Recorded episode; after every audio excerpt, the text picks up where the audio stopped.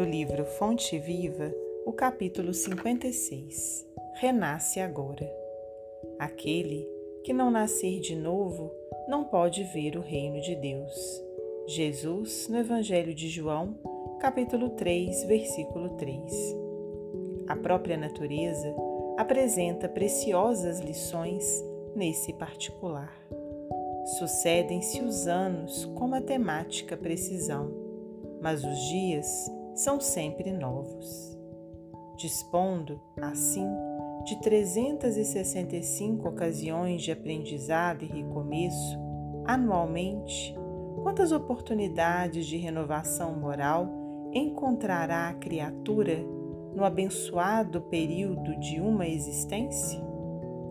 Conserva do passado o que for bom e justo, belo e nobre, mas não guardes do pretérito os detritos e as sombras, ainda mesmo quando mascarados de encantador revestimento. Faze por ti mesmo, nos domínios da tua iniciativa, pela aplicação da fraternidade real, o trabalho que a tua negligência atirará fatalmente sobre os ombros de teus benfeitores e amigos espirituais. Cada hora que surge pode ser portadora de reajustamento. Se é possível, não deixes para depois os laços de amor e paz que podes criar agora, em substituição às pesadas algemas do desafeto. Não é fácil quebrar antigos preceitos do mundo ou desenovelar o coração a favor daqueles que nos ferem.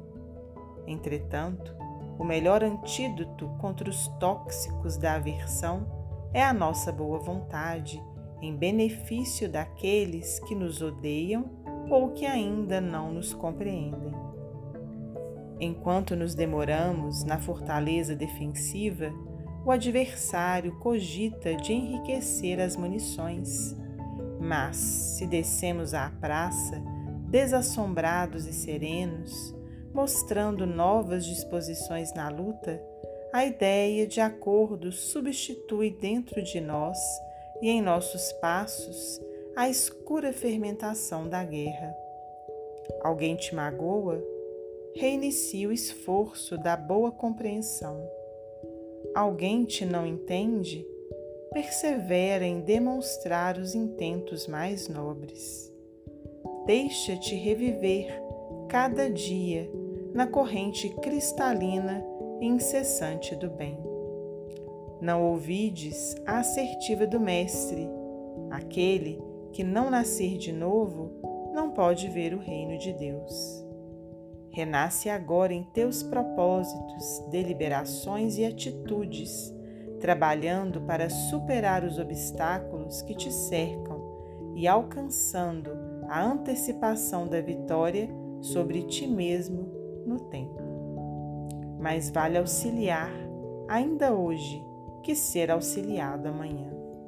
Emmanuel, psicografia de Francisco Cândido Xavier.